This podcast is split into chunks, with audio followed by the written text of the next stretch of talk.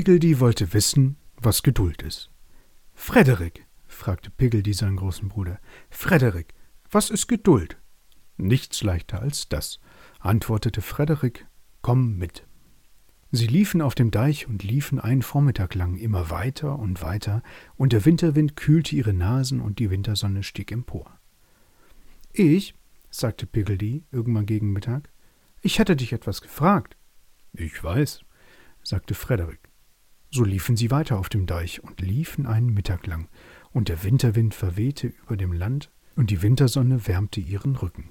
Frederik, sagte Piggledy gegen Nachmittag, Frederik, ich hätte dich etwas gefragt.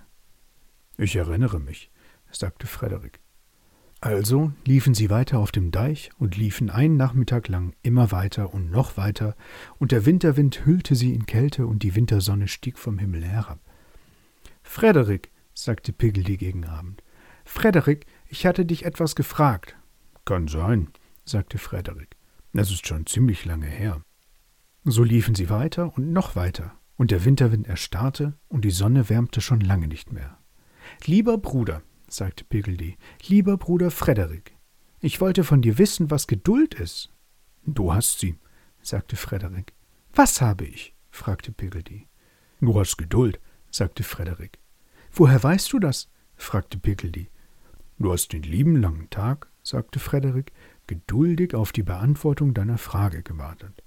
Und Piggledy ging mit Frederik nach Hause. Und danke an euch, liebe Homies, dass ihr die Geduld mit mir habt, wenn ich es mal nicht schaffe, die neue Folge pünktlich hochzuladen.